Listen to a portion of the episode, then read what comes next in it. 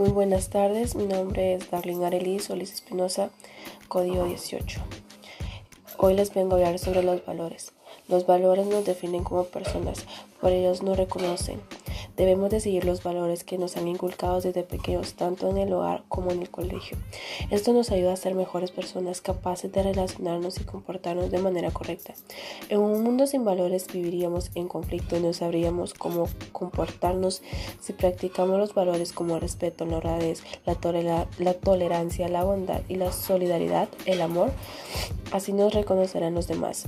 Y aún así, si, si estos valores nos han, seguido, nos han enseñado desde pequeños al tener el uso de la razón, debemos de tener responsabilidad hacia nosotros y hacia los demás, comportándonos principalmente como una persona empática, poniéndonos, poniéndonos en el lugar de las personas, porque eso también forma parte de los valores, no hacer daño a nadie, no juzgar y saber convivir con todos. Es fundamental para nosotros regirnos por estos valores, sin importar sin importar cómo sea la persona, nosotros siempre debemos demostrar respeto. Debemos respetar al prójimo y seguir los valores como la solidaridad, la justicia, la equidad, la amistad, entre otros.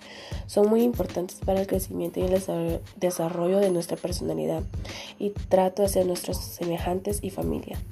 Además, el tener valores nos ayudarán a cambiar cada día nuestro mundo y así ser mejores personas y mejores profesionales. Muchas gracias